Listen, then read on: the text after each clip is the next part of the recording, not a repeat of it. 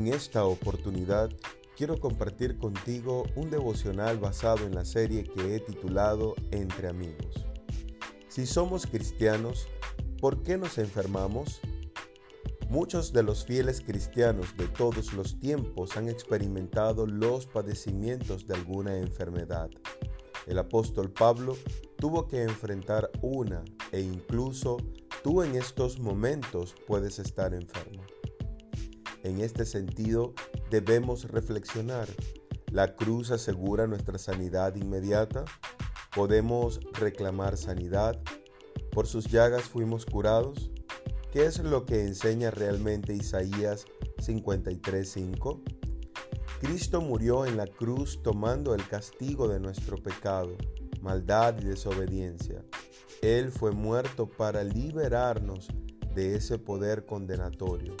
Jesús pagó la deuda en su totalidad y en ese sentido todos somos liberados del pecado por su justicia. Pedro menciona la profecía de Isaías en su primera carta de la siguiente forma.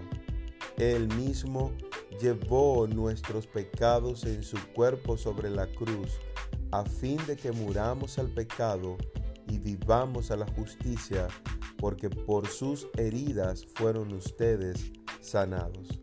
Tanto Isaías como Pedro entendieron que las heridas de Jesús eran parte del proceso de ejecución. Las heridas es una referencia general, un sinónimo de todo el sufrimiento que le llevó a la muerte. Y la sanidad aquí es espiritual, no física. Ni Isaías ni Pedro entendieron la sanidad física como resultado de estas referencias a los padecimientos de Cristo.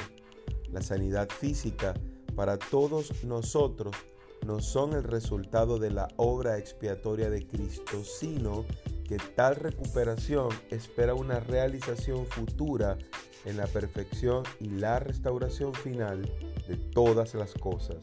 La esperanza que llena nuestros corazones de gozo es saber que en la gloria de la resurrección no experimentaremos enfermedad, dolor, sufrimiento o muerte. No es tu falta de fe la que impide que seas sano. Tampoco es porque no has declarado o arrebatado alguna promesa de la Biblia. Sencillamente es una de las consecuencias que tenemos que enfrentar en este mundo caído.